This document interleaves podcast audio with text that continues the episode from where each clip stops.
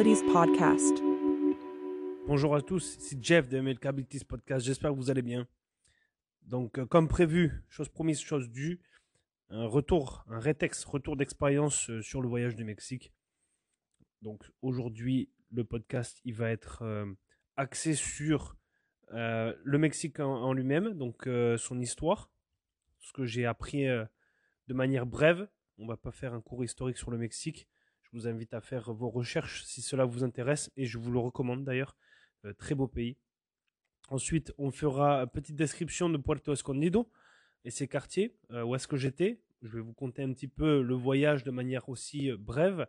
Et surtout, et le plus intéressant en fait, va être la troisième partie, qui va être sur la comparaison en fait de ce que j'ai pu trouver, ce que j'ai pu voir au Mexique, ce qui m'a fait plaisir, ce qui m'a fait un peu moins plaisir, et l'impact euh, que ça a eu en fait dans ma vision du monde, malgré que bon voilà j'ai déjà voyagé euh, euh, un peu partout, j'ai vu de tout, j'ai mais de voilà c'est toujours bien de se rappeler en allant dans des pays un peu plus pauvres que les pays de l'Ouest ou occidentaux, dépendamment de comment est-ce qu'on les appelle. Eh bien ça fait un petit rappel à l'ordre et ça nous rappelle que notre société, celle qui nous appartient, c'est-à-dire l'Europe en général, et euh, l'Amérique du Nord sont euh, des pays, des, euh, des systèmes qui sont, on va dire, en danger avec cette nouvelle façon de penser. J'appelle ça la bien-pensance, le wokisme ou encore le transhumanisme ou le mondialisme. Ce sont des choses qui sont dangereuses. Et là-bas, j'ai vu des choses qui, dont je vais vous conter, qui m'ont fait plaisir à voir et qui me rassurent. Voilà. Après, mon but n'est pas de dénigrer le pays d'où je viens ou où est-ce que je vis, loin de là. Euh, nous vivons dans des pays euh, superbes. Nous sommes très chanceux même de vivre dans ces pays-là. Mais euh, il est important de défendre certaines choses et de ne pas accepter, accepter tout et n'importe quoi. Et je vais en parler en fait en donnant tout ce qui est les petits détails que j'ai vus, ces choses que j'ai vues, et je vais les, on va dire que je vais les comparer, même si la comparaison est n'est pas n'est pas complète dans le sens où on ne peut pas comparer ce- nos pays, nos, cultures et, systèmes, mais il y a des choses qui sont euh, mondialement, humainement euh, les bases et qui ont et, que l'on devrait en fait euh, euh, auxquelles on devrait revenir pour justement préserver nos enfants, nos valeurs, nos cultures et l'humanité. Donc voilà. Donc ça va être ça. Ça va être axé, comme je disais, donc sur le retour d'expérience de, ce voyage. La première partie, euh, qui était donc l'épisode 18, il me semble, juste avant, c'est euh, l'épisode sur la préparation d'un voyage, la préparation à, toutes sortes euh, d'aventures ailleurs que euh, dans notre société, dans notre pays ou notre région. Donc je vous invite à aller, euh, le, consulter, l'écouter, le partager si cela vous est pertinent. Si vous préparez un voyage, c'est toujours bon de prendre des petits conseils. Après, vous en faites ce que vous voulez. Bien évidemment, c'est tout à, votre euh, honneur. Et juste avant, j'aimerais faire. euh, alors, il faut savoir que ce podcast, en fait, je l'ai préparé depuis euh, depuis mon retour du Mexique et j'ai voulu le l'enregistrer. Donc, c'est ce que j'ai fait, mais j'étais malade en fait. J'avais j'étais ma voix était pas au top pour un, un enregistrement. Alors, je sais pas si là ça sort bien, mais ma voix l'était pas. Je l'avais quand même fait et en fait, en écoutant euh, le podcast euh, par, la suite, l'épisode, avant de le publier euh, lors de la post-production, j'ai vu que ça me plaisait pas. Alors j'ai décidé de pas le faire, de pas le mettre en ligne. J'ai failli, mais je l'ai pas fait. Et tout compte fait, tout, tout, il fallait que ça se passe comme ça parce qu'aujourd'hui, en fait, je viens de, rentrer du travail et j'ai écouté le podcast de Andréane Jutras. Je vous, Jutras, je vous, je vous recommande fortement euh, d'aller l'écouter. Alors c'est un c'est un podcast qui est euh, axé essentiellement sur le féminin, dont euh, le nom de son podcast est Féminin sauvage. Euh, néanmoins, c'est pas parce que l'on est un homme qu'on se sent euh, masculin ou peu importe que ce n'est pas du tout euh, qu'on ne peut pas être ce genre de clientèle. Justement, moi je trouve ça important de savoir comment euh, comment marchent les femmes, comment euh, est-ce qu'elles fonctionnent, comment est-ce qu'elles elles vivent, comment est-ce qu'elles se sentent, comment est-ce qu'elles ressentent comment euh, donc c'est très intéressant parce qu'elle vient elle vient toucher à plusieurs euh, à plusieurs sujets autour des femmes et, pas seulement d'ailleurs, pas seulement. D'ailleurs, j'avais été un de, ses invités pour un, un, podcast, un podcast, un épisode podcast un peu, un peu touchy. Où on parlait de défense personnelle et de ces choses-là. Très intéressant d'ailleurs. On est, on est passé à travers le temps, je m'en souviens. Mais voilà, je, petite dédicace à Andréane. Donc, si tu m'écoutes, euh, euh, bien, re-bienvenue. Et euh, je vous invite vraiment à aller voir. Je vais vous mettre le, lien dans la description si ça vous intéresse. voilà, on apprend toujours. Et c'est toujours intéressant d'aller se renseigner dans des, dans des, dans des genres de, de sujets ou de catégories qui sont un petit peu différents de nous. Euh, c'est un peu comme la politique. C'est bien, euh, c'est bien de savoir euh, quand on est de gauche, de savoir comment ça se passe à droite, de s'intéresser et, vice versa. et pour pour savoir comment ça marche autrement, comment ça marche ailleurs. Après, on s'y retrouve ou on s'y retrouve pas. Peut-être qu'il y a un mix des deux. Peut-être que l'important en fait, c'est de trouver la, la, balance dans la vie. C'est pas de, c'est pas d'aller d'un extrême à l'autre. Même si voilà, nous sommes des hommes et des femmes, nous sommes quand même deux extrêmes. On a tous un féminin euh, à l'intérieur de nous, un côté féminin et euh, un féminin sacré comme on appelle et un, masculin sacré que, l'on soit une femme ou un homme. Euh, l'important c'est de trouver l'équilibre celui qui nous qui nous correspond et de travailler dessus. Donc voilà c'est très intéressant. Je vous invite à aller aller l'écouter. Et son dernier épisode en fait je pour revenir dessus très inspirant. Très très inspirant. Ça me donne ça me donne déjà son approche est beaucoup plus calme que la mienne. Il faut dire que je dis pas qu'elle a pas de valeur, loin de là. Euh, d'ailleurs, c'est une c'est une femme très respectable et, euh, très inspirante, euh, qui me rassure personnellement, vu notre monde dans lequel on vit. parfois, c'est c'est toujours la guéguerre. En fait, non, c'est comme je disais, c'est la balance, c'est se retrouver et et, et c'est une vraie femme, quoi. Euh, et, donc dans son épisode, elle parle de euh, justement les réseaux sociaux, euh, comment par exemple appréhender les réseaux sociaux, comment les consommer.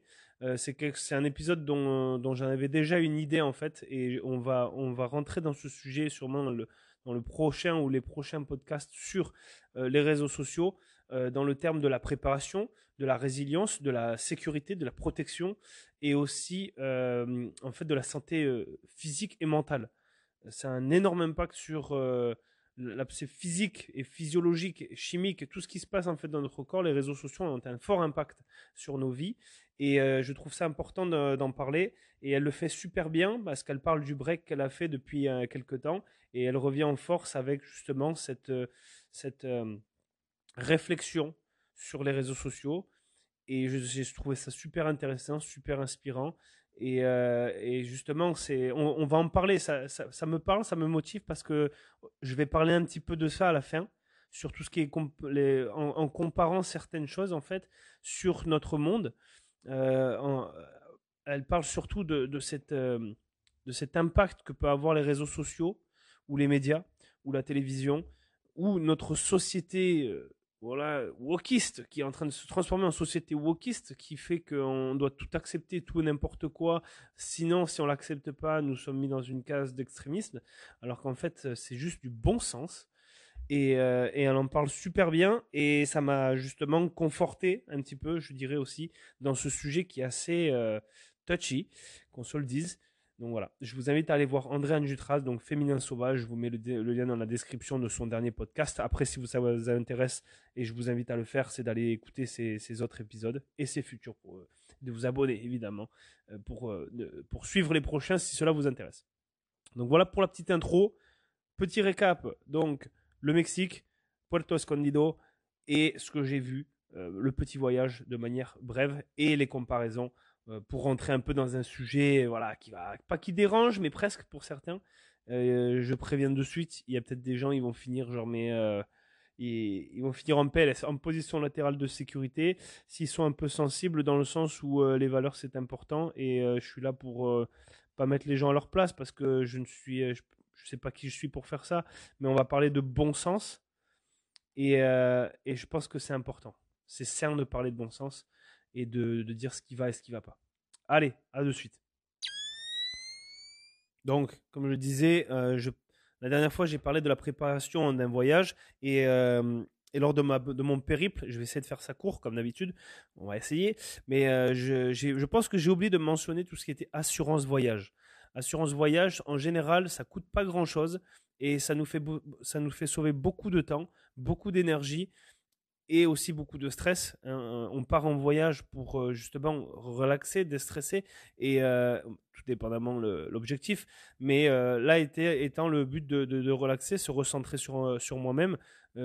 C'était l'objectif, aller surfer, se reconnecter à l'océan, se reconnecter à la terre, se reconnecter aux gens, parce que là-bas, je m'attendais à. Je suis parti dans une, une destination axée à, pour me euh, accès aux, locaux, aux rustiques du Mexique, non pas de partir dans un resort puis euh, consommer euh, comme je pourrais le faire ici au Canada.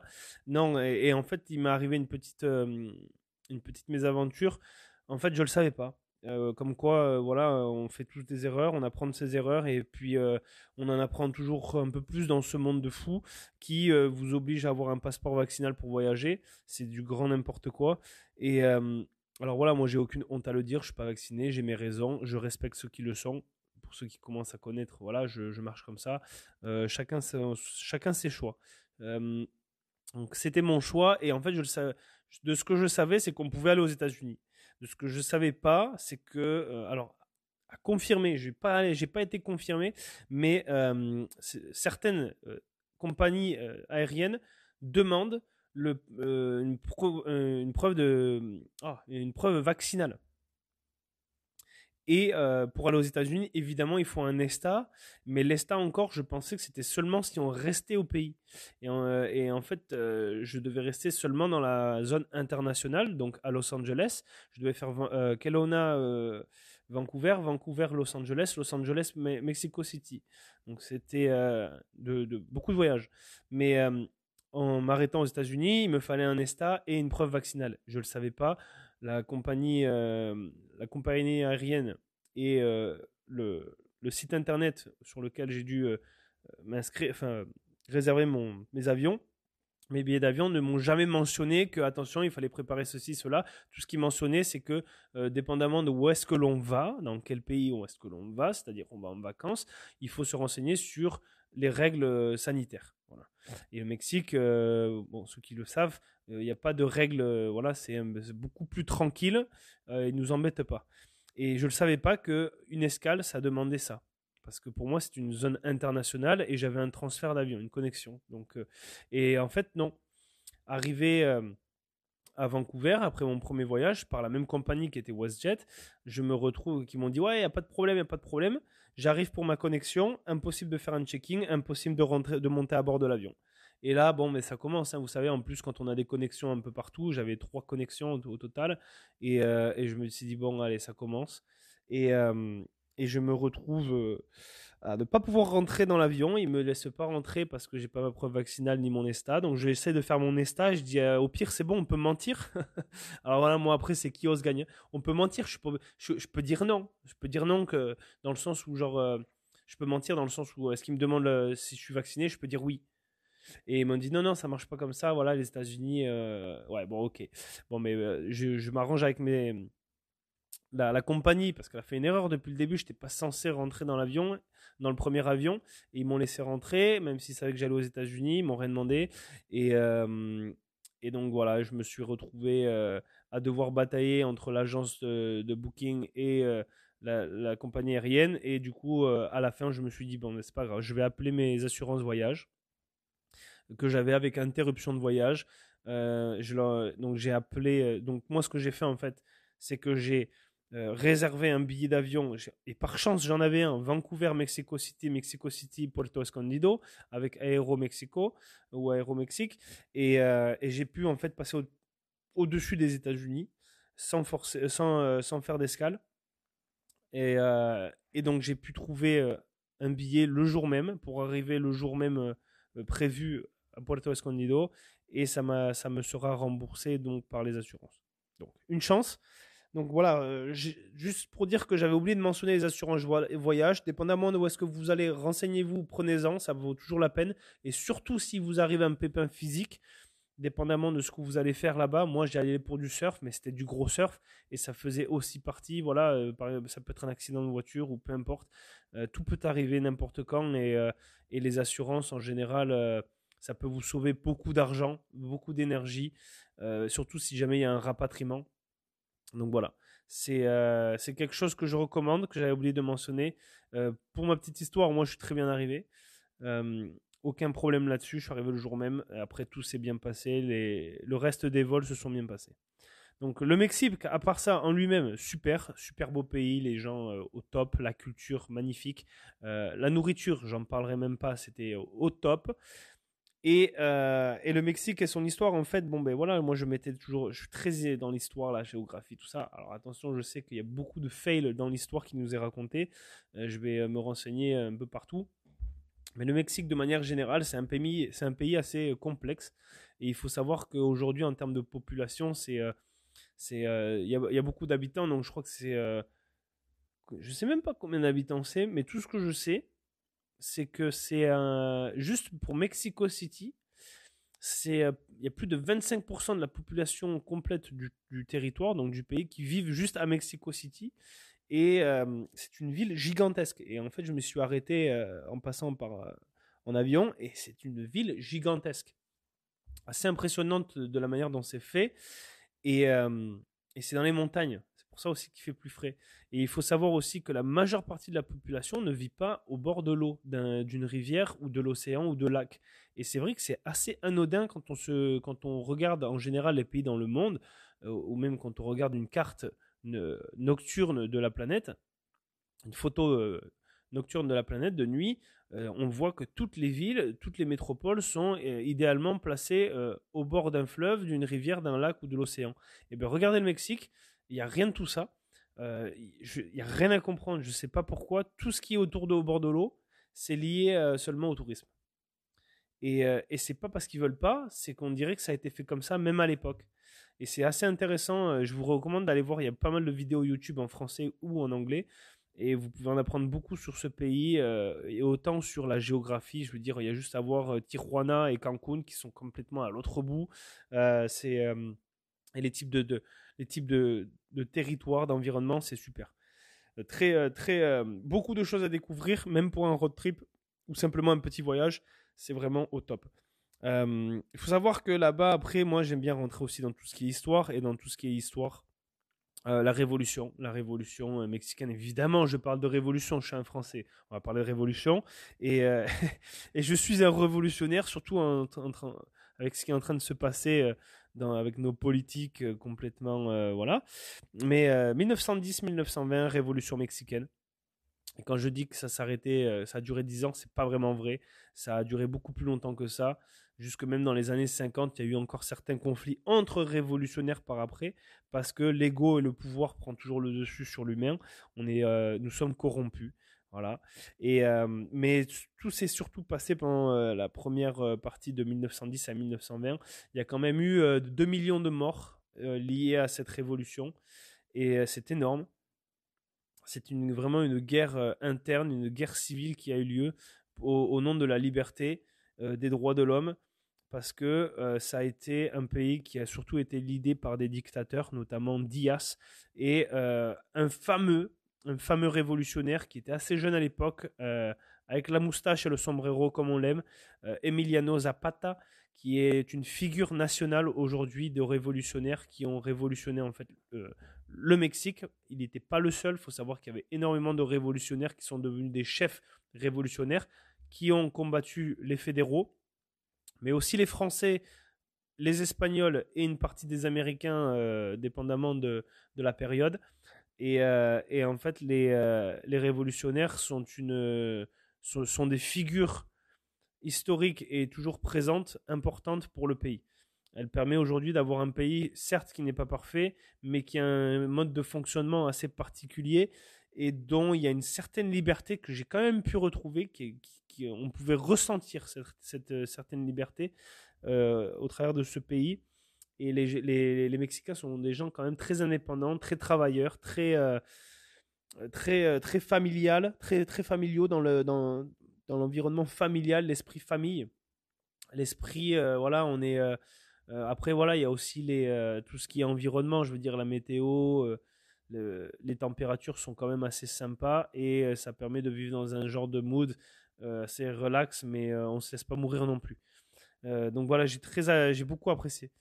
Donc Emiliano Zapata, qui est un des, fameux guerrillos, et il faut savoir aussi que les guerrillos ou les guerreros, dépendamment de comment est-ce qu'on les appelle, sont en fait des révolutionnaires qui ont fait la guerre et qui ont aussi discuté des, euh, accords avec le gouvernement aussi actuel euh, qui ont permis aux communautés, qu'elles soient autochtones ou non, d'acquérir des terres communautaires libres.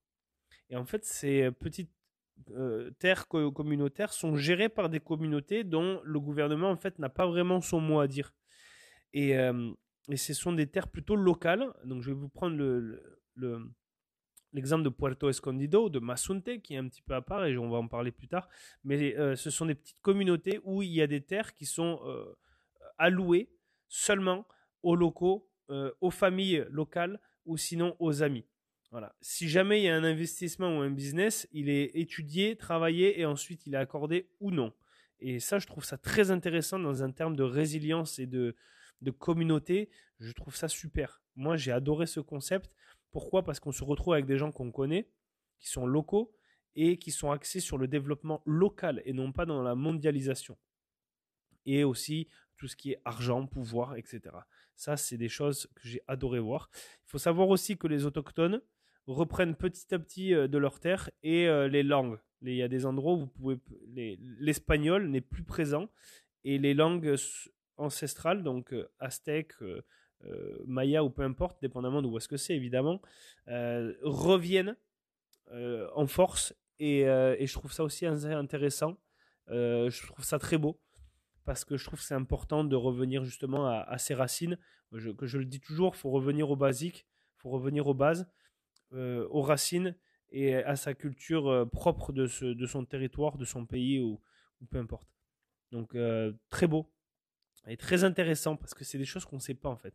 Et c'est aussi pour ça, comme je le disais avant, euh, dans, le, dans, le dernier épisode, dans le dernier épisode, je voulais partir au Mexique, pas dans un resort pour euh, tout frais payer, pour, euh, pour siroter des, des mojitos comme ça au bord de la plage, puis faire bronzer le beignet et, et, profiter en fait sans vraiment changer de culture parce qu'en fait, on change pas de culture, on, on change rien, on retrouve les mêmes personnes qui viennent du même pays, qui parlent presque la même langue pour se retrouver dans un hôtel 4 étoiles qui nous rappelle la maison, eau chaude, eau potable, tout ce qu'il faut, et sur une, sur une plage privée. Je vois pas le concept. Après, voilà, il y en a qui vont, super, éclatez-vous. Moi, c'est pas mon truc. Moi, si je voyage, ben, c'est pour rencontrer des gens locaux, pour euh, parler euh, espagnol si possible, du moins faire l'effort et, m'intégrer, puis voir comment ça marche. Moi, c'est ça le voyage. Pour moi, c'est ça. Et ça fait beaucoup plus de sens. Et c'est, ça fait pas juste plus de sens pour moi, ça fait aussi plus de sens pour la planète, l'écologie. Pourquoi? Parce que je prends 3-4 avions, mais c'est pas pour me retrouver dans un endroit qui va me, qui va m'être familier et qui va mettre du même luxe et confort. Au contraire, je préfère peut-être avoir un impact sur la, sur, sur la Terre, mais derrière, j'apprends quelque, quelque chose, je reviens, je rencontre des gens, et en fait, j'ai grandi j'ai pas stagné. Et, euh, je trouve ça toujours très intéressant de, voir plutôt le voyage de cette manière. Le mieux, le mieux du mieux, forcément, c'est backpack, euh, van, vélo, peu importe, et, euh, et, go with the flow à travers plusieurs pays ou un seul pays. et on va découvrir autant les spots, on sait pas où est-ce qu'on dort le soir même, voilà, moi après ça c'est le, best du best. Et c'est un de mes projets d'ailleurs, peut-être un jour de descendre jusqu'à la Baja California et peut-être plus bas, dépendamment du temps que j'ai, de l'argent que j'ai euh, et du monde dans lequel on vit, évidemment. Donc voilà, c'est quand, même, quelque chose qui est super intéressant à faire. Euh, le Mexique et, les autres, hein, euh, mais les autres je peux pas en parler, je connais pas. Mais c'est tout ce qui est Amérique centrale et du Sud, c'est vraiment quelque chose qui m'attire. Je sais pas, il y a quelque chose de rustique, de culturel qui m'appelle. Et, euh, et, je sais pas, c'est euh, coup de cœur. Voilà, coup de cœur, pas déçu. Et euh, très bonne destination, très bon choix que j'ai fait donc, et que je recommande. Donc Puerto Escondido. En parlant de Puerto Escondido, on part directement dans la partie 2. Peut-être que je parle vite, je vous le dis, j'ai pas énormément de temps, mais j'ai beaucoup de choses à dire. donc c'est pour ça. J'espère que ça vous stresse pas trop. Euh, j'essaye aussi, euh, en même temps, d'essayer de faire attention à comment je parle. J'essaie de pas trop me répéter. Je sais que c'est quand même compliqué. C'est aussi pour ça que j'ai fait des podcasts mais je dirais que depuis mon retour, c'est un peu le rush. Mais c'est pas d'excuse, pas d'excuse en tout cas. Deuxième partie, Puerto Escondido et ses quartiers. Donc, comment est-ce que c'est. Alors, ça, c'est pour ceux que ça intéresse. Vous pouvez sauter si vous voulez. C'est un petit 5 minutes. Puerto Escondido, ça veut dire port caché. Donc, c'est très joli et c'est dans la région de Oaxaca. Oaxaca, O-A-X-A-C-A, au sud, proche du Guatemala. Euh, je pense qu'au-dessus, c'est, euh, Guerrero, euh, la, la, province. Mais en tout cas, c'est la province de Oaxaca.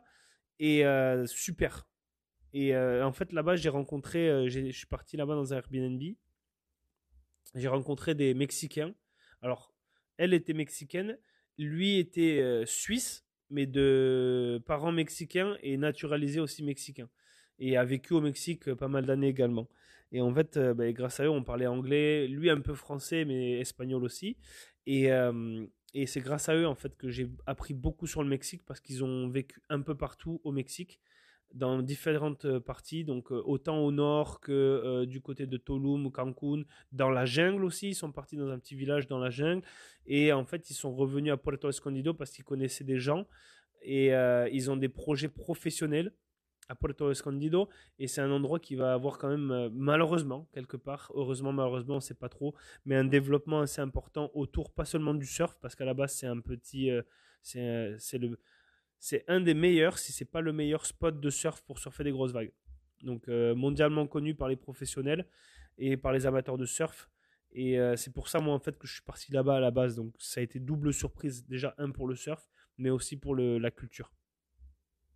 Et, euh, et, donc en gros Puerto Escondido comment c'est fait? Donc si vous voulez y aller un jour, il y a le downtown.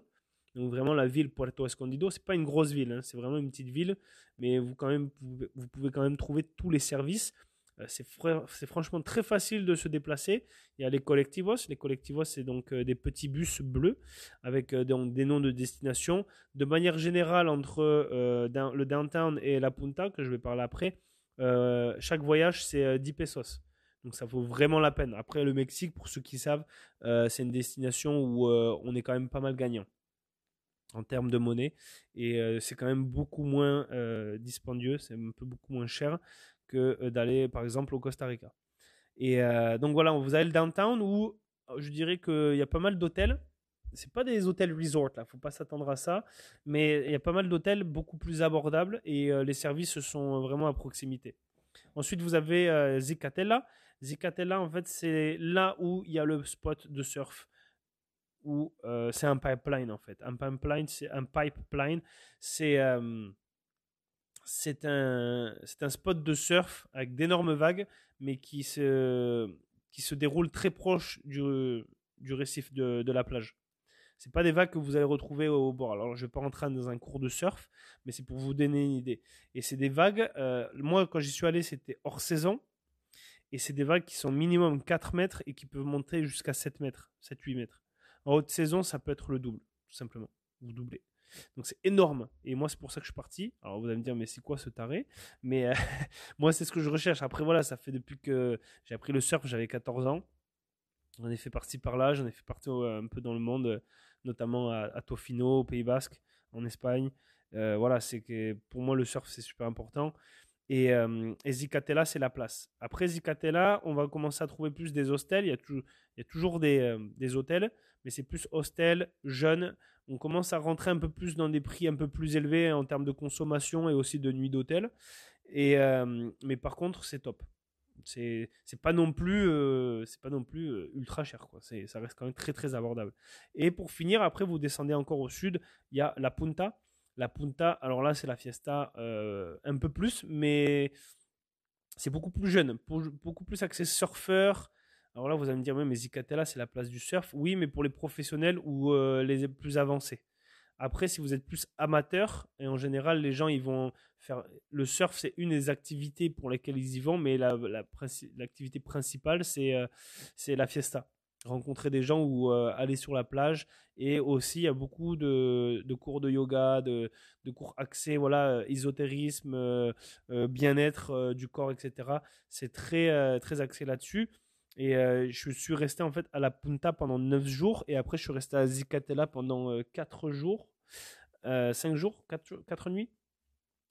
Et parce que je voulais, je voulais expérimenter deux façons de faire. La punta, c'est quand même beaucoup moins après, il y a beaucoup moins d'infrastructures. C'est beaucoup plus local, beaucoup plus, c'est mi-campagne, mi-ville, mais c'est pas la campagne en même temps. mais vous sentez que c'est local, c'est rustique par contre. C'est rustique, mais c'est ultra joli quoi. Là, on se sent vraiment au Mexique. Euh, je sais pas, ça n'a rien à voir, c'est pas la ville déjà. Et, euh, et, là, par contre, les tarifs, vu qu'il y a plus de jeunes, mais ils augmentent un peu les prix, autant sur les nuits que euh, sur la consommation. Mais encore là, c'est pas non plus énorme. Ça vaudra toujours la peine. Et euh, voilà comment c'est fait à peu près. Donc, vous avez le downtown, Zicatela et La Punta. Et ensuite, vous avez les alentours, avec notamment Masunte, que j'ai visité. Et là, on se retrouve vraiment dans un village encore un peu différent, beaucoup plus local, où justement là on retrouvait ce genre de, de centres communautaires, de terres communautaires libres qui sont gérés par euh, les habitants eux-mêmes et non pas par des cartels forcément ou le gouvernement. C'est vraiment la communauté et c'est ça que j'ai adoré. Et euh, donc vous avez euh, aussi des lagons, vous avez beaucoup de hikes que vous pouvez faire, des randonnées que vous pouvez faire aux alentours. Il y a vraiment beaucoup à découvrir autant que la faune, la flore et tout simplement les paysages franchement au top quoi. Et, euh, et personnellement, moi, j'ai. Euh, donc, comme je disais, là, je vais commencer en même temps à, rentrer dans le détail de mon expérience au Mexique. Mais euh, j'ai décidé d'aller à la Punta parce que c'était beaucoup plus. c'était différent du downtown. Je voulais pas aller dans la ville, déjà, c'est plus bruyant. Alors, après, là, j'ai pas été déçu non plus parce que des fois, il y a de la musique tout le temps c'est vrai que le Mexique, de manière générale, en tout cas dans mon expérience, en ville ou pas ou ailleurs, c'est quand même assez bruyant dans le sens il y a toujours du bruit. Si c'est pas des animaux, c'est des scooters. Si c'est pas des scooters, c'est des travaux. Si c'est pas des travaux, c'est euh, encore des animaux. Euh, sinon, c'est beaucoup de musique. Mais j'étais pas lassé de la musique. C'est bizarre. Après, j'ai pas mis mes écouteurs une seule fois. Je crois que j'ai dû écouter ma musique deux trois fois, mais euh, sur 15 jours c'est rien du tout. Normalement, j'ai la musique tout le temps avec moi dans la voiture, au travail, euh, tout le temps. Et, euh, et là, j'ai pas eu besoin. La musique était agréable en permanence et c'était local. C'était pas de la musique de vilaine ou euh, bizarre. C'était vraiment de la musique locale, mexicaine, espagnole, tout ça. C'était, j'ai aimé ça. On, sent qu'on y est et ça, c'est quelque chose que j'ai très apprécié. Et aussi, donc voilà, ça, je suis resté neuf nuits à la Punta. Et voilà, là, on rencontre les gens locaux. On, croise des gens locaux. Alors oui, il y a des touristes, évidemment, mais il y a une sorte de mix qui est fait, et c'est ça que j'ai aimé. C'est qu'il y a un mix, il y a un mix de, de touristes locaux, mais c'est pas genre euh, on se regarde pas, on regarde au sol. C'est les gens, ils se disent tous bonjour. Tout le monde est là, tout le monde respecte tout le monde. Les locaux savent que les touristes servent à l'économie mais pas seulement l'économie touristique, mais aussi à faire vivre les communautés parce que voilà, ils achètent à droite, à gauche les produits locaux et on échange, il y a de l'échange. Moi, j'ai échangé pas mal de fois avec des locaux et j'ai adoré ça, quoi.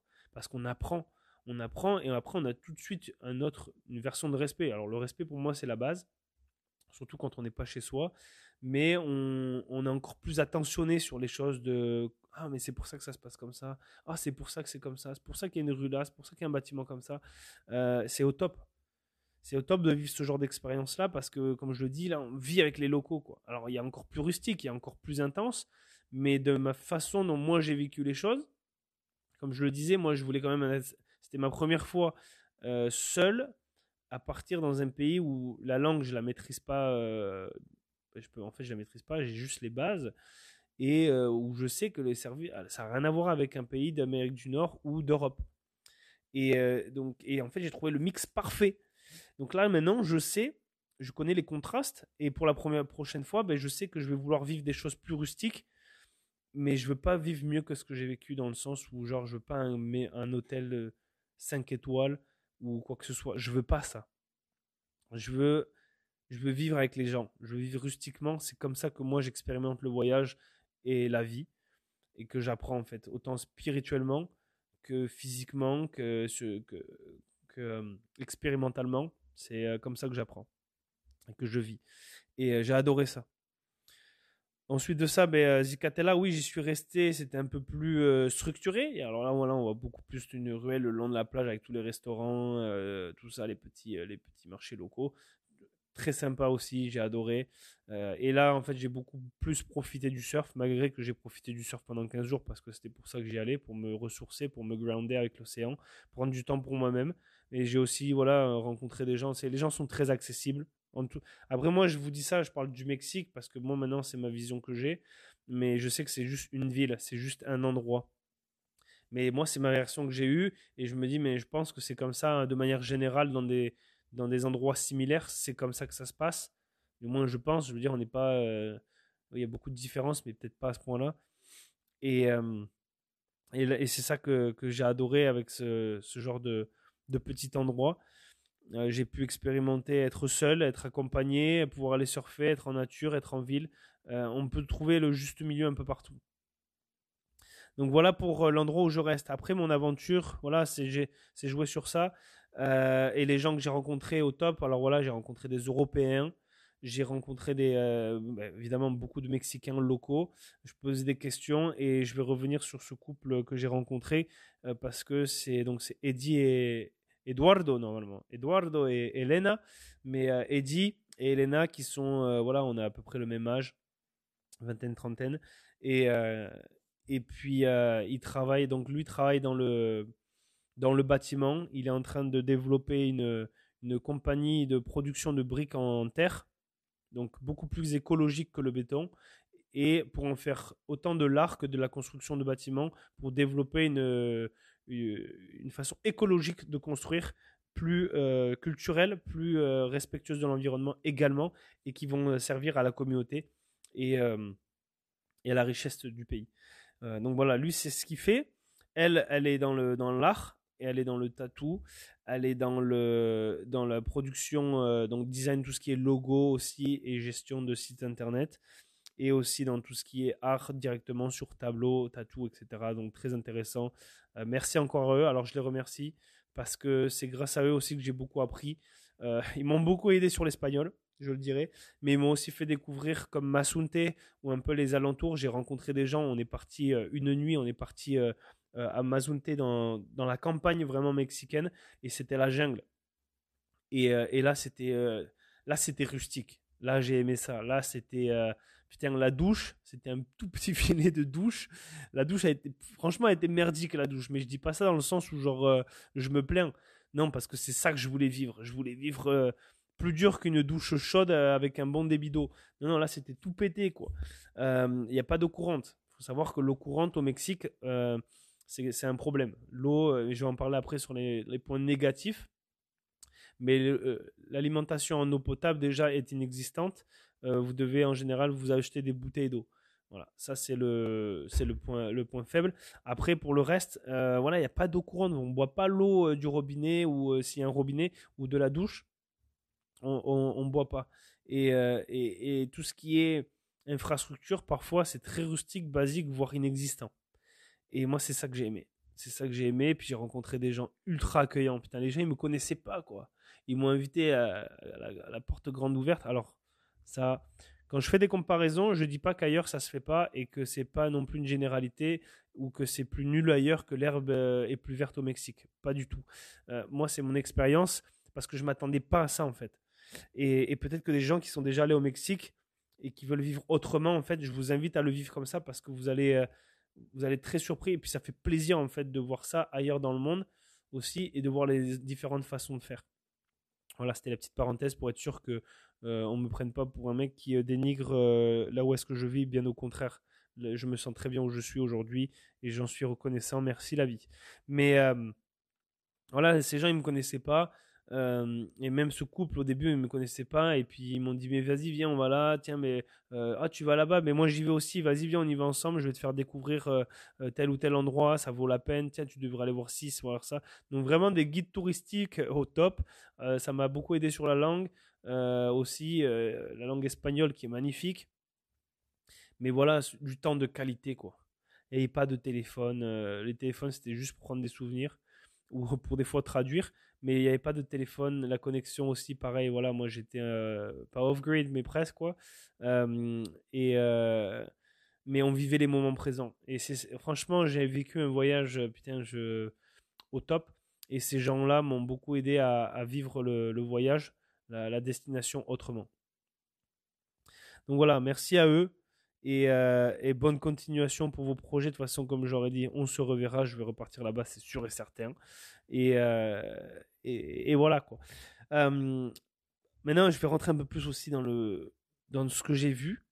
Et, là, on va rentrer un petit peu dans le, le côté un peu plus touchy. Là. je vous parlais un peu touchy, des comparaisons et, de ce qui se passe un peu dans nos pays euh, développés, hein, des pays de l'Ouest, on va les appeler, euh, où ça commence à partir un peu en cacahuète. Quoi. Et ce que j'ai vu là-bas, c'est. Euh, il y a des choses qui m'ont rassuré en termes de valeur, de responsabilisation, de, de savoir-faire. C'est. et surtout avec les enfants. Donc, je vais vous raconter deux, trois trucs. Vous allez me dire, enfin, vous n'allez pas me dire ce que vous en pensez. En fait, c'est ce qui s'est passé. Et j'espère que vous allez, euh, ça va vous faire de quoi aussi, en fait. Et donc, la première chose que je vois, c'est quand je surfe à Zicatella. Donc, euh, ce que j'ai fait, c'est. Ah oui, j'ai oublié de mentionner, mais si vous voulez faire du surf à la Punta, c'est beaucoup plus accessible pour les amateurs. Il y a beaucoup d'écoles de surf là-bas. Si vous voulez apprendre le surf, ou même si vous êtes peut-être euh, intermédiaire, vous, commencez vous pouvez toucher tout genre de vagues. Donc c'est là-bas aussi pour ça que là-bas il y a plus de monde. Et Zicatella c'est plus la fête. Et en, ville il y a juste un spot de surf avec des petites vagues. Mais c'est pas top top. Mais sauf si vous apprenez. Mais moi j'allais surtout à Zicatella parce que je voulais aller dans les grosses vagues. Et euh, aussi c'est tellement impressionnant qu'il y a beaucoup moins de monde. Et donc c'est beaucoup plus sympa parce qu'il y a moins de monde tout simplement. Et après il y a plus d'adrénaline. Mais ça c'est moi. Euh, mais c'est ça, j'étais à la Punta et euh, non, là, j'étais à Zicatella, justement, en train de surfer euh, en matinée.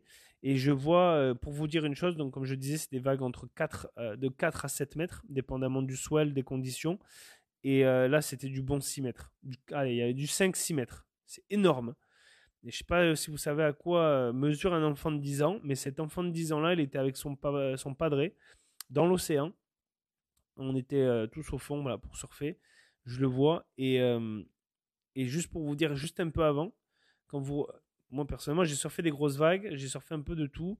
Je suis assez confirmé et je vous avoue qu'avant de rentrer dans l'eau, euh, j'ai dû méditer deux trois fois euh, pendant à quelques reprises avant de, surtout dans les débuts. Après, bon, voilà, maintenant je suis à l'aise, euh, même si je me suis fait ramasser par l'océan, c'est très impressionnant la force de, de des vagues qu'il y avait, de la hauteur. Pour vous dire, il y, a des, il y a des surfeurs, ils y vont avec des, des vestes, des vestes remplies d'air. Je sais pas comment on appelle ça, mais comme des vestes de sauvetage et ils surfent avec pour remonter à la surface plus rapidement parce que ça vous, je vous dis, ça vous défonce. pour ceux qui se disent, mais 1 mètre, 2 mètres, déjà c'est gros, là c'est 4 à 6 mètres. C'est énorme. Et c'est c'est des pipelines, ça veut dire que c'est des short breaks, c'est des, des, énormes tubes, c'est des vagues en, tube. C'est magnifique. Je vais essayer de vous mettre ça en story. Ça va vous donner une idée de à quoi ça ressemble. Donc ça, c'est pour vous donner le contexte. Et je vois un enfant de 10 ans. Il gère. Hein, il n'est pas en train d'apprendre. Euh, il gère le surf. Mais euh, je vois quand même qu'il est quand même dans ses premières sessions de surf à ce niveau-là. Et il y a son père qui est là. Et, euh, j'ai adoré voir la connexion père-fils. la connexion père-fils, elle était là et c'était pas c'était beau c'était beau dans le sens où ok fils là viens on va surfer ce genre de vague genre t'es prêt on y va crescendo et il lui apprend à se placer sur ce genre de vague. On se place pas n'importe comment. Il apprend à, lire les vagues à se placer sur la vague et il est là pour l'encourager. Mais il est pas là pour lui dire ah non mais ça va aller t'inquiète pas nani nana non non il dit mais non c'est strict. C'est strict c'est responsable. C'est le, petit, il est là pour apprendre et, le père, il fait son devoir de père pour faire de lui un homme. Parce que c'est pas tous les hommes qui vont surfer des vagues de 6 mètres. Alors, ça, je dénigre pas ceux qui font pas de surf sur des vagues de 6 mètres, c'est pas ce que je dis, mais ça fait longtemps que je surfe et quand je suis rentré les deux premières fois dans, dans, ces vagues, j'ai moi-même médité. C'est très intimidant et très, très impressionnant.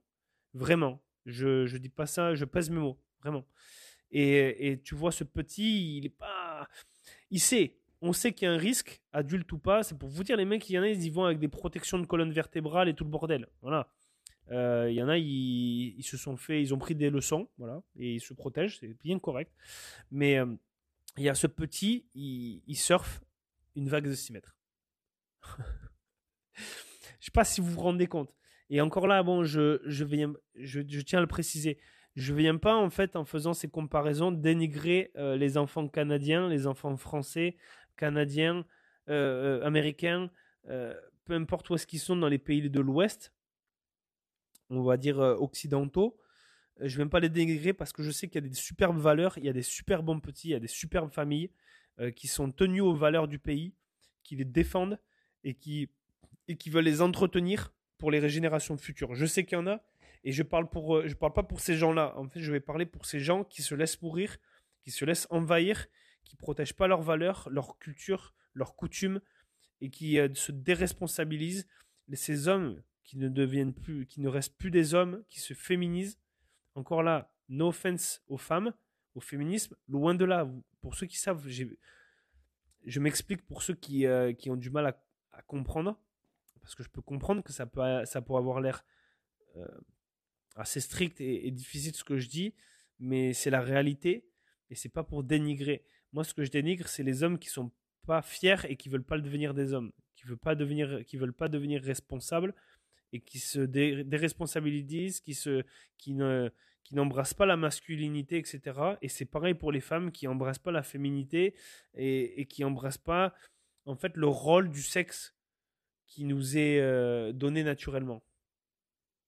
Et encore là, il n'y a rien de, de patriarque euh, là-dedans. Loin de là.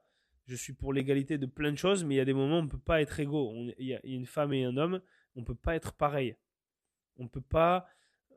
On, se complète, on peut se compléter sur des tâches, sur des façons de faire, mais une femme n'est pas un homme et un homme n'est pas une femme, et on ne peut pas changer ça. Alors, euh, ça n'a rien à voir avec euh, l'homosexualité, les, les, personnes qui sont gays. Ça n'a rien à voir avec ça. J'ai des amis euh, gays, j'ai aucun problème avec ça. C'est il ne devrait pas y avoir de problème avec ça d'ailleurs.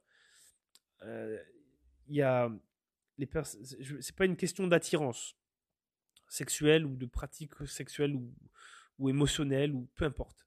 C'est une question de, biologie et de nature. Euh, en effet, euh, je, vais divulguer, je fais une parenthèse, mais la parenthèse est importante. Pour être sûr qu'on rentre pas dans un. Pour être sûr que vous pensez pas, ou vous preniez ça comme du genre, mais euh, c'est de la critique pure, c'est de la discrimination et c'est de la haine. Non, c'est pas de la haine, ça n'a rien à voir avec tout ça. C'est, c'est, comme ça que s'est fait la vie et la nature, la biologie, on ne peut pas la changer. On ne peut pas la changer avec, avec des, des feelings, comme on dit, ou alors des, des, de la politique, en fait, des mouvements politiques comme le wokisme ou euh, BLM ou toutes ces choses-là, ou le transhumanisme, toutes ces choses, le mondialisme, ça n'existe, ça peut pas marcher. Et, et, en fait, on essaie de féminiser les hommes. Et après, euh, on, dit aux femmes de faire des choses que les hommes, bah, du coup, ne font plus. Mais elles sont pas faites pour ça, en fait. Ça peut pas marcher. Euh, on a besoin d'hommes virils, on a masculins, on a besoin d'hommes responsables, protecteurs, plein de valeurs, et ça on le perd. Et si on devient, euh, si on devient pas ça, si on devient pas l'opposé d'un homme, eh bien on est, on est macho, on a une masculinité toxique.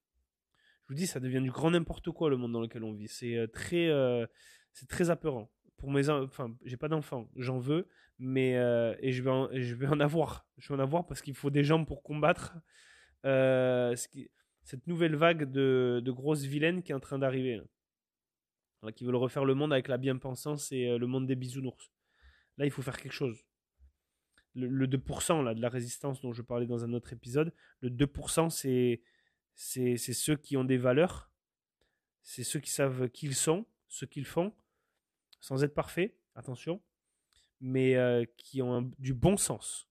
On appelle ça du bon sens. C'est ceux qui, qui, ont des valeurs, du respect, euh, des coutumes, et qui les entretiennent. Et qui sont pas là à se dire ouais mais vas-y c'est bon, euh, t'es un homme, mais demain tu peux être une femme. Ah mais demain tu vas être un chat, il n'y a pas de problème. Et tu, tu me parles, si tu veux me miauler dessus, il n'y a pas de problème. Il n'y a aucun problème de santé mentale. Non mais je déconne évidemment. mais vous voyez, ces gens-là, ils vont dire non. Ils vont dire non à ce genre de, de choses absurdes qui est en train de prendre place et qui est très très dangereux. Alors là, c'est dangereux, mais euh, les, gens, ils voient, la majorité ne voit pas ça comme quelque chose de dangereux. Hein. Euh, on va essayer de nous faire croire qu'il faut accepter tout le monde et tout n'importe quoi. Attention, là, on rentre dans un jeu très dangereux et moi-même, en en parlant, je prends des risques sûrement. De, de, de me faire critiquer, de me faire prendre pour un raciste, un misogyne, un macho, un masculin euh, toxique, tout ce que vous voulez, j'en ai rien à faire, je sais qui je suis, où est-ce que je m'en vais, ce que je fais, ce que je pense, je vais très bien, ne vous inquiétez pas, je sais qu'il y a un homme, il y a deux genres sur Terre. Un homme, l'homme masculin, le genre masculin, le genre féminin. Euh, ça, c'est lié au chromosome. La langue, les langues que l'on parle sont faites autour de ça. Je suis conscient, voilà, il n'y a pas autre chose que ça. Demain, si je, Demain, je peux pas être une poignée de porte. Ça, je le sais. Voilà. C'est c'est juste du bon sens. En fait, je dis ça en même temps, je rigole dans ma tête parce que je trouve ça tellement absurde qu'on en vienne à pouvoir inventer des conneries pareilles. Et encore là, rien à voir avec les homosexuels, je le répète, euh, rien à voir. Bref, comparaison. Euh, l'enfant de, de 10 ans, tu vois, il surfe. Des vagues de 6 mètres. De 6 mètres. Et pourtant, j'ai vu des petits hein, surfer tout seul et tout, il n'y a pas de problème. Mais quand ça fait 6 mètres et que ça peut t'enlever la vie si tu te prends mal, vraiment, euh, ce petit, quand il sera plus grand, lui, il, aura une certaine valeur, une certaine force physique et mentale qui se dit Mais tu vois, moi j'ai une paire de couilles entre les jambes, je le sais. Je dis pas que pas, ça peut pas être une petite fille. Je prends l'exemple de l'homme, mais ça peut être pareil pour une femme qui plus tard pourra dire Tu vois, moi j'ai des ovaires, ok, et je suis une femme forte et tu vas pas commencer à me faire croire parce que c'est dur d'aller travailler au McDo que et j'ai rien contre les gens qui travaillent au McDo putain je suis obligé de me justifier pour tout parce que sinon je vais me faire défoncer c'est incroyable j'en ai rien à faire mais en même temps je me dis putain je suis mieux de mettre des airbags parce que si ça explose je vais ramasser. Alors bon ceux qui sont pas choqués euh, je vous remercie parce que les gens ils s'enfoncent pour, pour tout aujourd'hui. C'est incroyable. Euh, bref ces enfants-là, là, ces enfants de 10 ans, 6 ans, peu importe qu'ils ont, ils sortent des actes de 6 mètres, tu vois, ils ont, ils ont passé un cap. Les enfants au Canada, tu vois, ça peut être, euh, c'est des gens qui, qui vont utiliser des armes à feu, ils vont aller chasser. Ils vont aller passer une nuit dehors dans la nature, tu vois, ces gens-là, ces petits, euh, dépendamment de ce qu'ils peuvent faire dans leur culture, dans leur environnement, quand ils vont se dépasser comme ça, quand ils vont aller affronter la peur, le noir, euh, l'océan, l'eau, la profondeur, d'aller dans les airs, sauter en parachute, j'en sais rien moi. Tu vois, eux déjà, ils ont passé un cap de genre, j'ai des couilles, j'ai des ovaires, et viens pas commencer à pleurer parce qu'il fait trop froid ou la neige elle est trop molle. Voilà, ça c'est des gens déjà, ils vont arriver avec des valeurs une vision de la vie du genre euh, la vie c'est fait pour être expérimenté, c'est fait pour tomber, se relever, avoir mal, comprendre, apprendre des leçons, devenir meilleur, devenir plus fort. C'est fait pour ça la vie, c'est fait pour être expérimenté, c'est pas fait pour euh, être sur TikTok. Moi j'appelle ça Tok Tok. Alors là je sais encore, je vais en offenser plein parce que TikTok putain c'est euh, une drogue ça. Ça c'est c'est le pire des réseaux sociaux et plus tard on fera un, fera un épisode là-dessus mais euh, ça, vous défonce la dopamine et le système de récompense et ça débilise les petits. Et c'est surtout qu'ils ont accès à des, contenus qui sont pas censés être accessibles aux jeunes. Moi, je pense que les réseaux sociaux, les tablettes, les téléphones, c'est un cancer. Un cancer, pas seulement pour les adultes. Encore un adulte, il a la capacité de se dire bon, mais ça c'est débile, ça c'est con, ça je fais attention, et je peux faire attention à comment est-ce que je consomme mes réseaux sociaux je peux décider de mettre sur mon algorithme euh, en allant, voir des filles à poil à longueur de journée. Je peux faire ça. Mais au final, je vais me niquer la santé, déjà ma santé sexuelle, ma santé, euh, ma santé de, euh, sociale avec les femmes, et, ma dopamine, mon système de récompense, tout ça, c'est comme la porno. C'est la porno, quitter la porno, mais vraiment quitter la porno, les gars même les femmes. Hein. Je sais pas comment. Les femmes en général, c'est beaucoup moins. Mais si vous êtes des mecs, arrêtez de regarder ces, ces choses-là. C'est, ça détruit le, ça détruit l'humain, ça détruit l'homme, ça détruit euh, énormément de choses. Et c'est très intéressant de se renseigner là-dessus parce qu'on pense que ça n'a pas d'impact. Parce qu'en général, ça a un effet positif, mais c'est un effet positif à court terme. Long terme, on est en train de défoncer la, de nous, de défoncer la race humaine. Tout simplement physiquement, mentalement, chimiquement, émotionnellement, relationnellement. Euh, les réseaux sociaux, la pornographie, la, malbouffe, tout ça, c'est en train de Je vous dis, on est dans un monde où, euh, en fait, c'est ça qu'ils veulent de nous. Ils nous veulent faibles, ils nous veulent malades, ils nous veulent dépendants. Et, euh, c'est ça qu'ils veulent. Et après, quand tu fais ça, tu contrôles les gens. Parce qu'ils en redemandent. Donc tu contrôles ce qu'ils veulent et après tu contrôles leurs esprits. Putain, je fais une grosse parenthèse, mais putain, c'est important. C'est important, vraiment. Là, on est. J'ai quitté le Mexique un peu. mais c'est important. Et c'est pour ça que j'ai fait ce voyage. J'avais besoin de voir des enfants de, de, 10 ans surfer des vagues de 10 mètres. Bon, voilà, j'ai déjà vu des, des, enfants de 10 ans aller dans les bois et aller chasser. Et puis, et, et, j'adore. Moi, j'adore ça. Je suis fan quand je vois ça. J'ai limite envie de pleurer tellement je trouve ça beau. Mais là, voilà, je voulais voir des enfants. Euh, je m'attendais pas en fait à voir l'enfant de 10 ans surfer des vagues de 10 mètres. Et le père, voilà, le père, il, il donne pas le iPad pour occuper son enfant. Il va passer du temps de qualité avec son fils, quoi.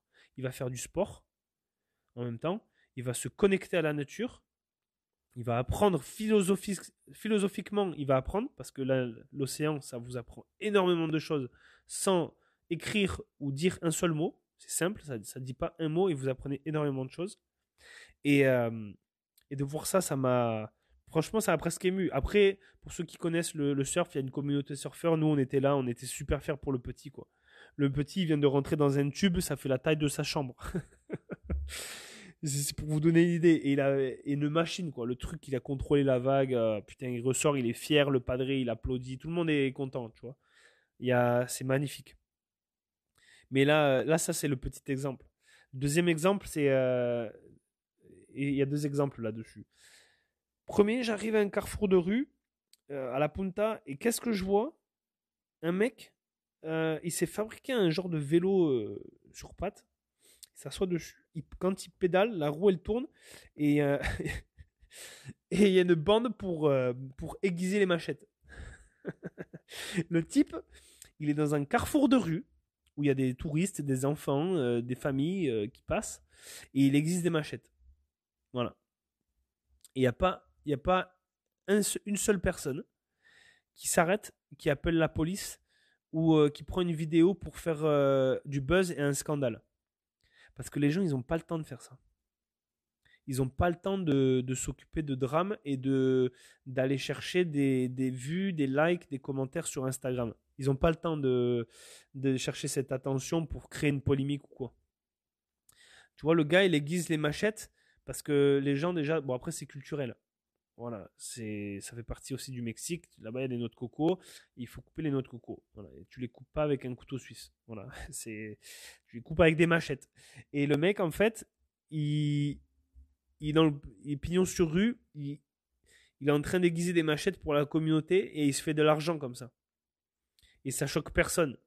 Il n'y a pas les enfants en train de leur bander les yeux et dire ah mais c'est qui ce fou nani, nana. Non, ça fait partie de la vie. C'est comme ça en fait. je dis beaucoup en fait. Désolé. Et euh, au moins, je me rends compte. Et, euh, et moi, ça m'a. J'étais content. J'étais content. Pourquoi? Parce que le gars, il travaille, il gagne son pain, et les gens, ils pleurent pas. Le mec, il est respecté. Le mec fait partie de la communauté, c'est comme ça qu'il est payé. Et, euh, j'avoue que ça m'a quand même, je dirais pas choqué, mais pour moi, c'est anodin. Je veux dire, quand je sors dans la rue, moi, ici au Canada ou en France, ou voilà, il n'y a pas des mecs en train d'aiguiser des machettes dans la rue. Euh, c'est pas pareil. Culturellement parlant, c'est différent. Après, je dis pas que c'est mieux là-bas, hein, parce que moi, je, je veux pas non plus qu'il y ait des mecs qui aiguisent des machettes dans la rue, on n'en a pas besoin. Mais, euh, mais ça me choquerait pas, moi, de voir un chasseur en randonnée. L'autre fois, j'en ai vu un, il n'y a, pas de souci avec ça.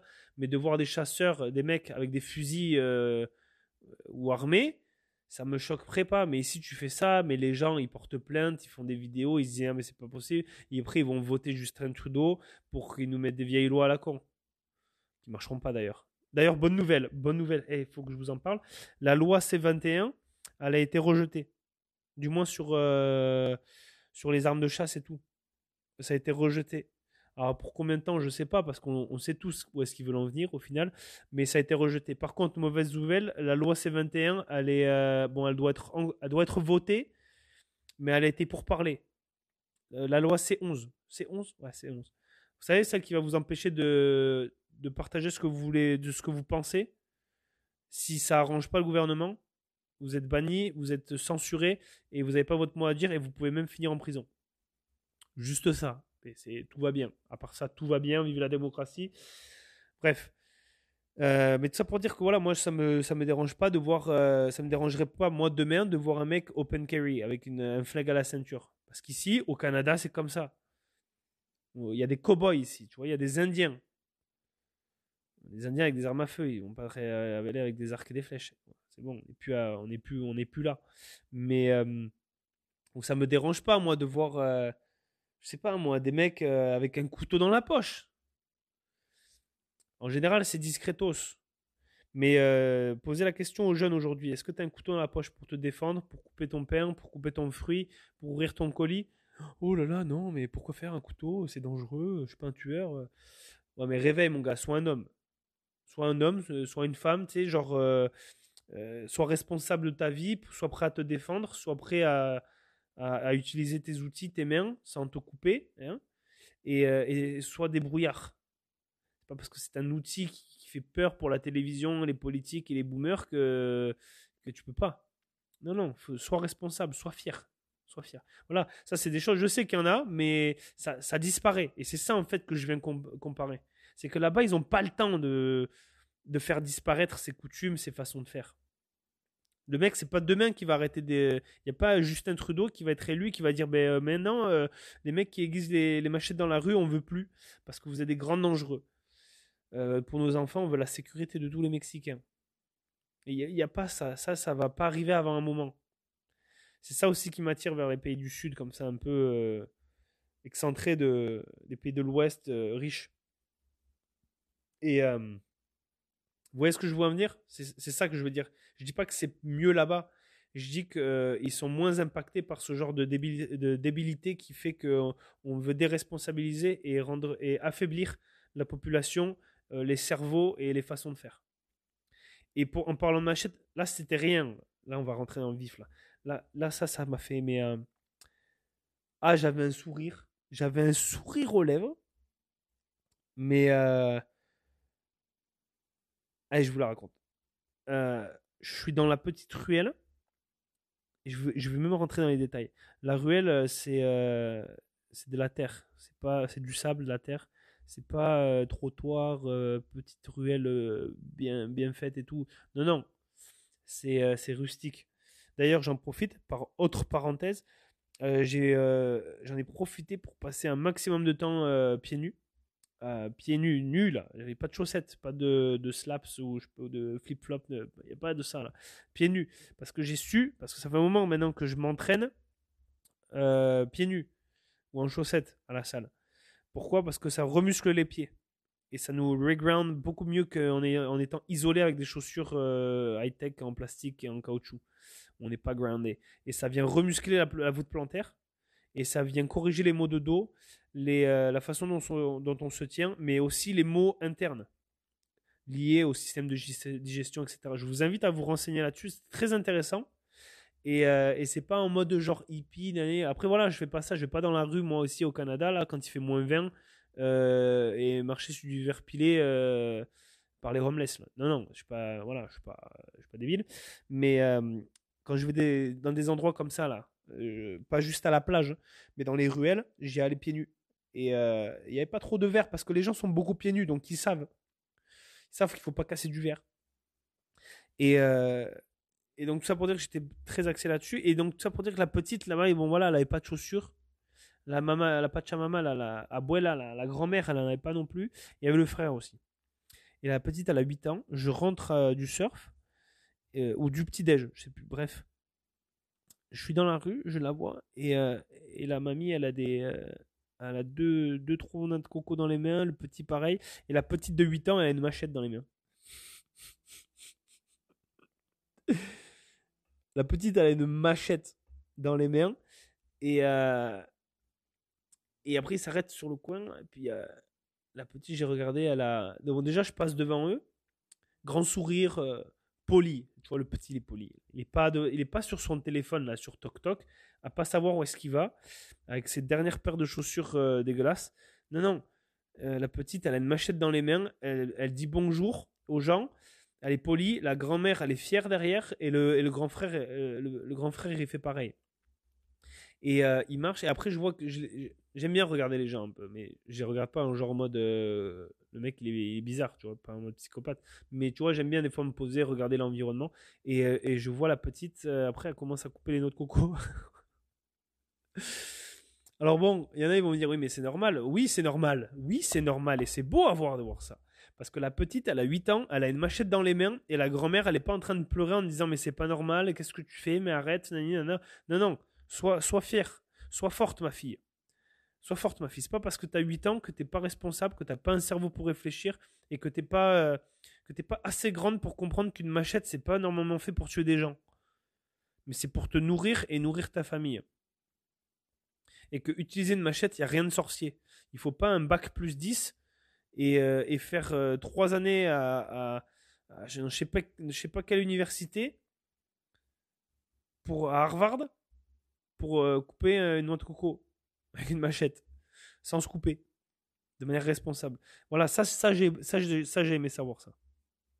C'est comme quand moi je vois un petit, il va à la chasse avec son père et le petit il a une, il a un fusil et euh, il l'utilise correctement.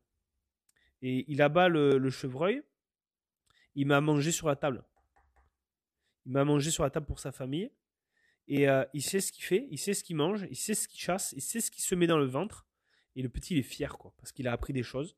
Et, euh, quand, et il a appris à utiliser un outil de base pour lui mettre à manger sur la table que tout le monde démonise dans les, dans les, sur, les, sur Internet, à la télé, dans les villes. Mais lui, c'est un putain d'homme, quoi. Et la petite de 8 ans, là, c'est déjà une femme, tu vois. C'est. euh, Putain, je suis fier. Franchement, je la connais pas, cette petite fille. J'étais fier. J'ai l'impression d'être. Je voulais être son père. J'étais là, mais. euh, Mais tu es, tu es magnifique. C'est beau ce que tu fais. C'est- j- J'irais pas dire que c'est sexy parce que là, ça deviendrait bizarre. Mais moi, quand je vois une femme avec un- une arme dans les mains, je trouve ça magnifique. Je trouve ça beau.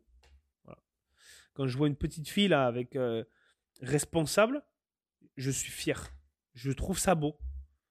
C'est beau de voir des gens qui se responsabilisent, qui tu vois qu'ils ont un contrôle et ça leur ils savent pourquoi ils font ça, tu vois, ils fait, font pas ça pour se prendre en photo, le mettre sur euh, TokTok et euh, ou dans, dans un feed euh, d'un autre réseau social pour avoir de l'attention, des likes et dire regardez moi je sais euh, je sais faire ça et en fait non, j'ai juste pris la photo avec les outils mais en vrai je sais pas faire.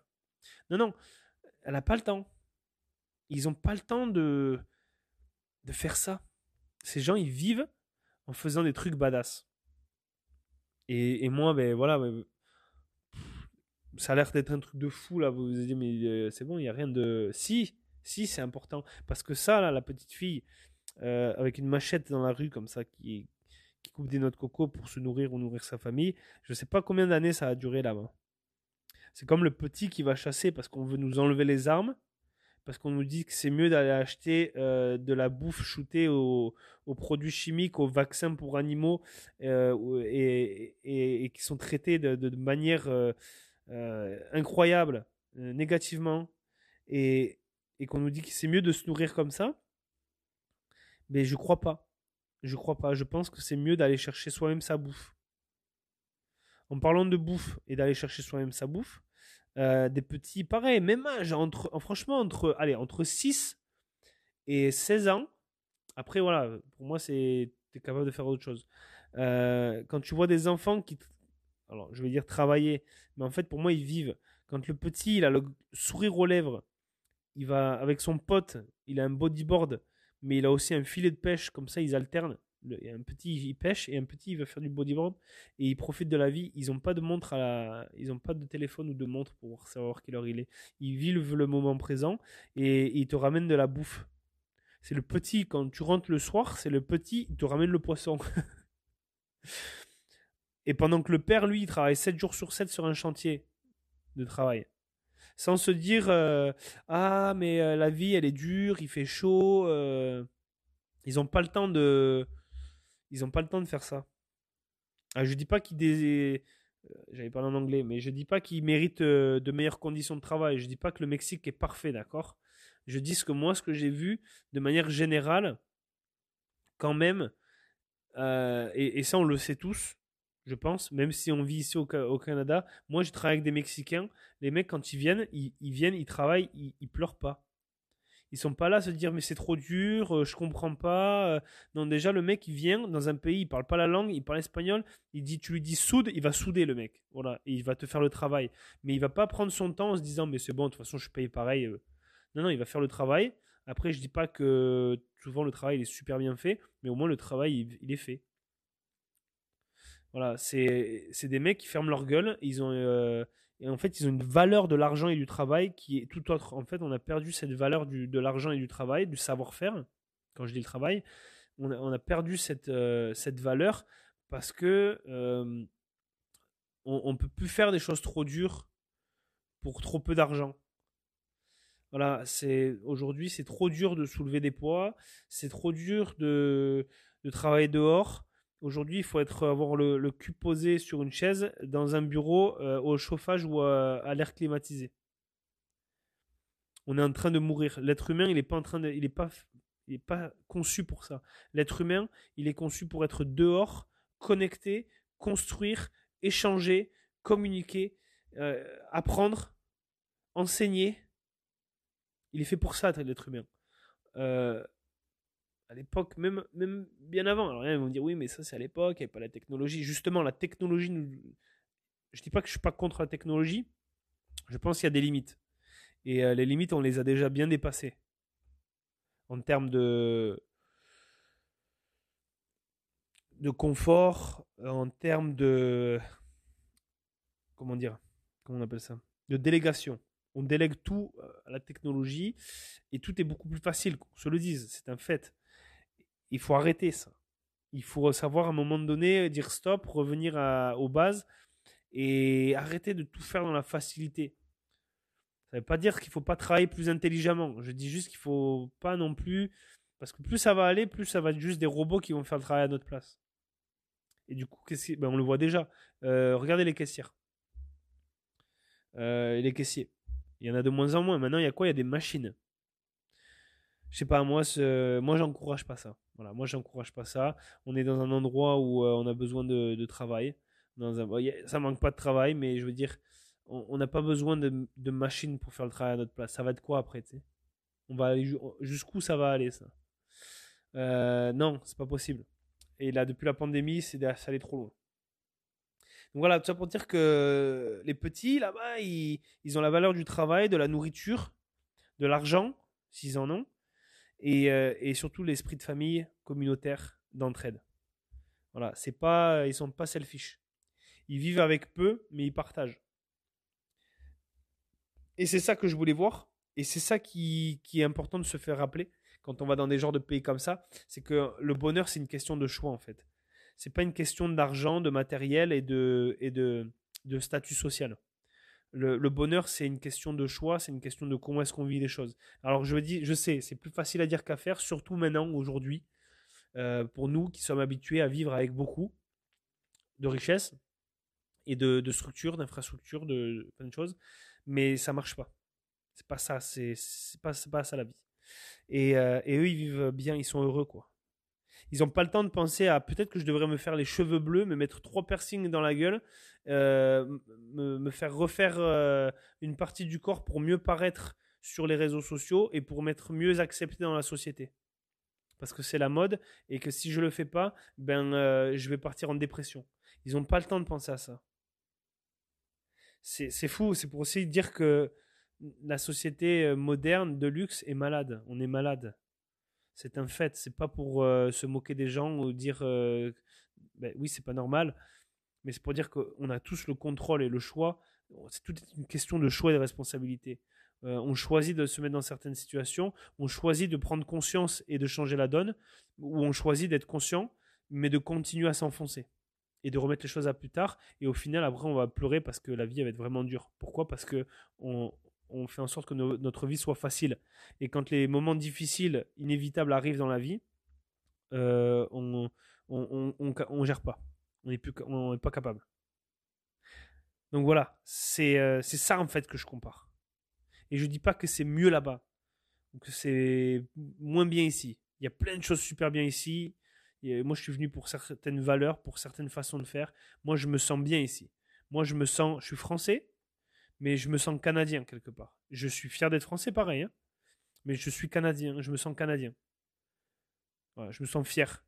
Je me sens euh, homme des bois ici. Je me sens euh, cowboy parce que c'est ce que je veux devenir. Moi, je, ça, c'est des choses qui m'appellent. Je ne veux pas faire ça pour les réseaux sociaux pour dire regardez, je suis un cowboy. Euh, regardez. Non, non, moi, c'est parce que moi, je veux vivre dans la nature là, dans, dans l'Ouest canadien, avec un ranch et une communauté de gens forts qui sont débrouillards. Moi, c'est ça que je cherche. C'est ça que je fais. C'est pour ça que je fais ça. Je suis en train de plus ça va dans la vie, plus je me ressens, plus je sais que c'est ça. Je veux partir loin des villes, loin des gens. Je veux retrouver les animaux. Je veux retrouver la nature. Je veux retrouver les choses simples de la vie qui est famille, amour, nature, euh, animaux, connexion, spiritualité, respect, valeur. C'est ça que je veux. Euh, je veux savoir ce que je veux mettre dans mon assiette et je veux que ce soit moi qui le fasse et mes, et mes proches. Je veux savoir ce que je bois comme eau parce que je vais aller euh, récupérer l'eau et je vais aller la chercher dans la nature et je vais arrêter de prendre l'eau de ce putain de robinet de merde où il y a plein de, produits chimiques. C'est en train de me, de me niquer mon, mon système, de me rendre malade, de, de niquer tous mes systèmes reproductifs. Euh, c'est pas bon ça. Tout ce qui se passe dans notre bouffe là, dans notre façon de consommer là, et de tout mettre dans du plastique, c'est en train de nous détruire. Mais vraiment, ça n'a pas l'air comme ça. Mais long terme, je vous assure, on est déjà bien fucké, on est déjà bien fucké, mais on a toujours, là on est, là on est à la, je pense qu'on est à la charnière de l'humanité. On a, on a la possibilité de, de, d'arrêter ça, de retourner la situation et de sauver nos enfants. Si on le fait pas maintenant, Là, la génération, là, 90, allez, de, de 80, 75 à, à, 2000, 99. En dessous de, au-dessus de 2000, euh, il reste très peu de survivants, mais en dessous de 2000, euh, ça c'est la génération là, c'est nous qui procréons en ce moment et qui, qui pourront faire la différence pour les après 2000. C'est maintenant les gars, et mesdames, mesdemoiselles, messieurs, c'est maintenant. Ah, vous dit, mesdemoiselles, messieurs, il n'y a pas autre chose. Il n'y a pas de poignée de porte, de chat, de. Mesdames, messieurs. C'est nous, là. C'est à nous de faire la différence. Ok, bref. Euh, les gens sont actifs. Bon, les gens, euh, là-bas, ils n'ont pas le temps. Ils travaillent. Quand ils ont le temps, ils vont surfer, ils vont pêcher, ils vont danser, ils vont discuter, mais ils vont pas forcément. Alors là, c'est une généralité des patelins que j'ai. Euh, si tu vas à Mexico City, c'est comme toutes les villes, sûrement en plein développement. Les gens sur. sur... Ah ben, en fait, c'est ce qu'ils m'ont dit. Mes amis m'ont dit à Mexico City, les gens ils sont sur, leur téléphone, ils sont selfish. Euh, c'est tout dans le paraître. C'est pareil que chez nous en fait. Tout est dans beaucoup le paraître. Il euh, n'y a pas dans, dans le être. Être soi-même, être véridique, vrai. Tu penses quelque chose? Dis-le. Ça ne veut pas dire que tu as raison ça veut pas dire que c'est juste, mais ça veut peut-être aussi dire que tu as raison, que c'est juste. Mais il... soit vrai. Et, de toute manière, par expérience, je vous pose la question, il n'y a rien de plus quand même euh, sympa, de plus agréable que de parler avec des gens vrais. Parce qu'il n'y a pas le temps de se poser la question, mais peut-être qu'il est en train de me mentir pour me faire penser qu'il est cool. Non, non. Quand tu es vrai, quand tu es, es toi-même, quand tu as des, quand tu es fier de qui tu es, quand tu exprimes ce que tu penses, euh, c'est quand même plus sympa. On n'a pas le temps de, temps à perdre à se poser la question, mais à se dire ouais mais attends lui il a combien de personnalités, euh, c'est qui dans la vie, c'est qui dans la vie, non non. Là-bas ils ont quand même moins le temps de faire ça. Euh, je vais devoir accélérer. J'ai plus beaucoup de batterie. Et c'est ça. Donc en fait, on va faire ça sur un prochain épisode. Je vous le garantis, on va le faire. Je vais en garder. En plus, j'essaie toujours de faire moins d'une heure et encore là, j'ai pas réussi. La prochaine fois, on va parler de, notre société un peu plus là, de ce que je parlais. On va dire ce qui va pas. Et je vais vous donner des solutions. Parce que c'est bien de dire ce qui va pas, mais c'est bien de donner des solutions pour pas finir comme ça et pour euh, aider les gens qui sont là-dedans et qui parce que comme je dis on peut on peut changer la balance mais prochain épisode promis réseaux sociaux situation alimentaire, situation physique, mentale des gens, les vrais stats là, de ce qui se passe là. tout ce qui est pas bien, ça augmente, et tout ce qui est bien, ça descend. on va parler de ça.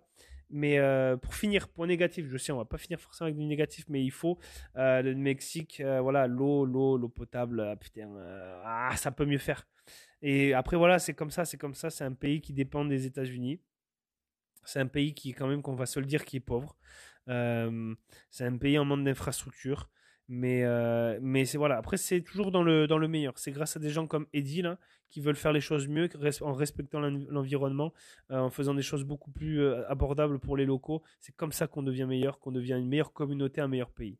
On a besoin de gens comme ça les cartels, et ouais, les cartels, ça, ça c'est, comme le gouvernement, hein, ça c'est la plaie.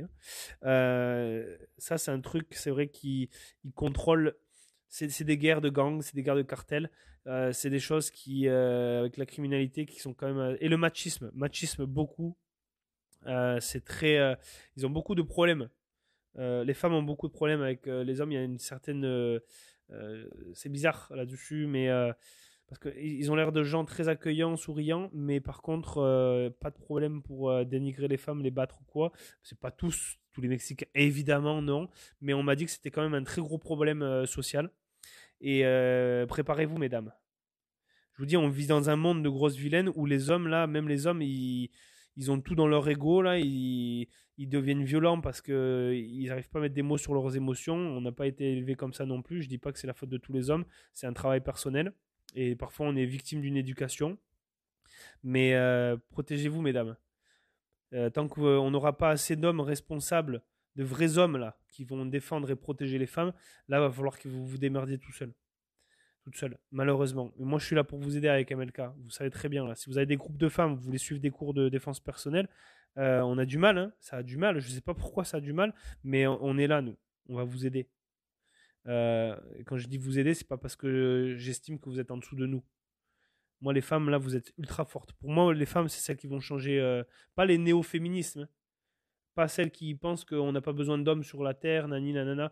Euh, non, non, les femmes, les vraies femmes, vous m'avez compris. En fait, j'ai pas besoin de décrire ça. Si vous êtes une femme fière, forte, vous savez de quoi je parle. Et si vous me connaissez au fur et à mesure, de m'écouter, vous savez très bien que je suis loin de, j'ai un énorme respect pour les femmes, je serais prêt à mourir pour les femmes. Voilà. Euh, il y en a, ils vont dire je suis un faux cul. Non, non, je suis juste un homme de parole avec des valeurs. Voilà. Ça c'est dit. Bref, euh, ouais, les cartels, problème. Problème. Gouvernement corrompu à mort. Pareil, problème. Problème. Euh, pour les armes à feu, d'ailleurs, justement, si vous êtes un citoyen mexicain, c'est quand même assez difficile. Les règles sont très strictes. Mais d'un côté, ça c'est le seul point positif des cartels, vous voulez des armes, vous pouvez en avoir avec eux. Ça, c'est cool. Euh, la drogue, problème. Problème aussi. Euh, je me suis fait proposer de la coke, de la SDSD, etc. Même si tout ça est illégal, c'est quand même très accessible, malheureusement. Et ça, on sait ce que ça donne. Euh, et voilà, quoi. Bon, j'avoue, j'ai, il me reste 3% de batterie et je veux pas perdre l'épisode. Mais tout ça pour vous dire, prochaine fois, je serai plus préparé, mais je sors du travail, j'essaie de vous donner en plus, c'est drôle parce que Andréane a dit putain, il faut fournir il faut, fournir du, contenu là, sinon euh, les gens ils paniquent. Non, moi c'est au jour le jour. Voilà, mais j'essaie quand même de vous donner de quoi parce que parce que vous faites l'effort de venir m'écouter quoi. Donc c'est le minimum que je vous dois, peu importe où est-ce que vous êtes dans le monde. Et on va finir par ça. Donc je vous remercie pour tout. je vais essayer de partager deux trois images en story MLK Abilities. Donc soyez à vif. Euh, si vous avez aimé cet épisode, partagez-le. Euh, si ça fait du sens pour vous, si vous voulez justement euh, éveiller des consciences, partagez-le. C'est pas seulement avec les gens qui nous comprennent. c'est pas ça le but. Le but c'est de partager un message et d'ouvrir l'esprit. C'est d'avoir un esprit ouvert, un esprit critique. Vous n'êtes pas obligé d'être d'accord avec ce que je dis. Vous n'êtes pas obligé de, confirmer. Mais si au moins ben, ça vous donne une autre façon de voir, concevoir les choses, eh bien, euh, mission accomplie. Et si vous, vous avez des idées, des choses, des expériences ou une autre façon de voir les choses, vous savez très bien, vous pouvez me contacter, il n'y a pas de problème, je suis ultra euh, disponible. Et donc, c'est par euh, la page Facebook, Instagram, MLK Abilities, ou sinon par email en passant par la section contact sur le site web mlkabilities.com. J'en profite pour vous dire que si vous avez des activités qui vous intéressent, pour des groupes privés, contactez-moi. On peut faire du sur-mesure sur tout ce qui est lié à la préparation, au dépassement physique et mental, aux activités où on va avoir du fun, où on va apprendre des choses, à la survie, au combat, euh, au tir, tout ce qui est en relation en fait avec euh, pour devenir meilleur, plus préparé, mais tout en ayant du fun. Donc voilà, mesdemoiselles, messieurs, merci pour votre écoute. Euh, merci pour votre temps, merci pour votre support. N'hésitez pas à partager, à mentionner MLK Abilities, à partager vraiment. C'est comme ça qu'on fait augmenter la communauté, qu'on va de, on peut se, et en plus on a un groupe Facebook là. N'hésitez pas, c'est euh, MLK activité, euh, MLK Abilities activité slash podcast. N'hésitez pas à aller là-dessus, prendre contact avec les gens. voilà, c'est comme ça qu'il faut créer des, des communautés fortes, fières et qui sont euh, sur la même longueur d'onde. Donc sur ce, merci pour votre écoute, merci pour votre patience. On se donne rendez-vous pour la prochaine fois pour un épisode qui va être assez euh, sucré-salé, ça va être sympatoche. Vous allez voir. ah putain, il me tarde. Il me tarde de dire les choses, il faut dire les choses dans ce monde. Euh, avant qu'il soit trop tard. Sur ce, prenez soin de vous, soyez prêts. Et je vous souhaite vraiment par-dessus tout la santé, la sécurité, le bonheur et surtout et par-dessus tout, la liberté. Allez, sur ce, prenez soin de vous. Ciao, ciao. Merci d'écouter MLK Abilities Podcast. Tu souhaites en savoir davantage sur qui nous sommes ou bien participer à l'une de nos activités Retrouve-nous et suis-nous sur la page Facebook et Instagram MLK Abilities. Viens poser tes questions sur le groupe Facebook Activité MLK Abilities podcast ou visite notre site web mlkabilities.com. Tous les liens sont dans la description. À bientôt sur le terrain.